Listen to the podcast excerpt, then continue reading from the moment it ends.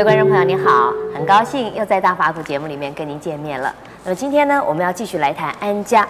谈到安家呢，很多人就觉得，其实教养子女的问题是他们觉得最困扰的问题，也是最棘手的问题。有些人说，他们呢就很想给儿女各种好的物质享受，来弥补小的时候他们物质上的贫乏。可是他们又因此很担心，孩子长大了会不习福，呃，不知道生活的困苦。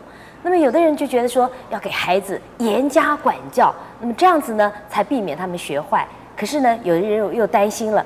越管教的严格呢，孩子的叛逆性越强。到底怎么样管教孩子最好呢？让我们来请教圣严师傅。师傅您好。嗯，陈小姐好。是师傅，我现在也是为人母哈，我觉得教养孩子真是这个所谓的亲职教育啊，真是一门不简单的学问啊。比如说像我的女儿，有的时候蛮乖的，可有时候又蛮皮的。那可是对我来讲，我好像希望他永远都很乖啊，都不要皮。那这种大概是一种奢望啊！如果这样子管教孩子，恐怕我想也是不对的。这个乖同皮，主观的，是不是客观的？你认为他是乖，可能他不是乖啊，他是呆、迟钝。呃，你认为他是这个皮，可能不是皮耶，他很反应快，活泼、活泼、健康。这就是完全是一个主观的立场来看孩子的乖或者是啊，呃皮啊，在我来讲的话，乖并不一定是不好，但是也不一定就是很好很好啊。那皮也不一定是不好啊，但是呢，皮过了头这是不好的了。我孩子们呢，这个小的时候，像你的小孩子，只有三四岁到五六岁、七八岁之间，这个小孩子是最皮的。人家说这个阶段呢。狗多嫌啊，对呀，这个小孩子是这个阶段是最皮的，这个这个是不是皮？他这个生这个生生理的这种发育啊，就是这样的一个过程呢、啊，他必须要动，他不动的时候啊，都有病的啦。嗯，所以是在这个阶段，他是活泼是对的，皮也是对的。我自己小的时候就是就蛮皮的，蛮皮的，非常皮的啊。那么这个呢，呃，如何的管法？呃，我想啊。呃，你管得太厉害的时候，小孩子变成了一个一个一个呆鸡，呆若木鸡，那好吗？不好啊，让他能够啊顺其自然，皮可以，但是呢不要有破坏行为，皮可以，不要让人家讨厌，皮呀、啊、可以，但是不要没有礼貌，是这些呢，要慢慢的跟小孩子啊商量的。多半的小孩子，他不知道什么叫做礼貌，他也不知道什么叫做破坏。嗯，这这是什么叫做啊？这个让人家讨厌，嗯，他不知道的。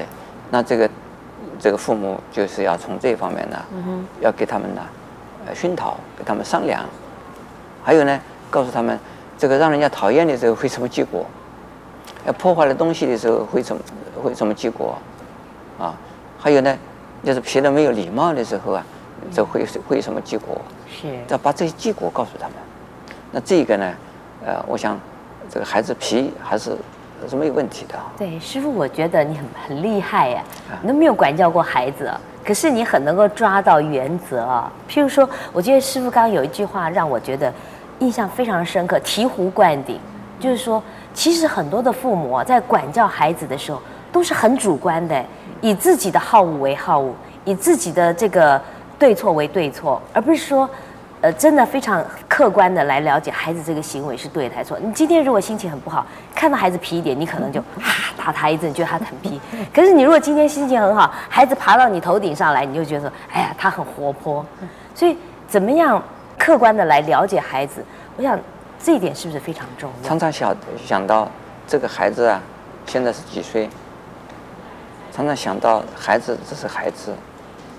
也要多看一些啊，关于孩子的这个发育过程、成长过程，它必然发生的一些心理现象和生理现象，呃，了解行为的特征，小小行为的特征。然后呢，常常跟小孩子生活在一起。对。哎，那自己的这个心情不好的时候，有时候可以跟孩子谈谈心，说：“哎呀，妈妈最近身体身体也不好，心情有一点不大好。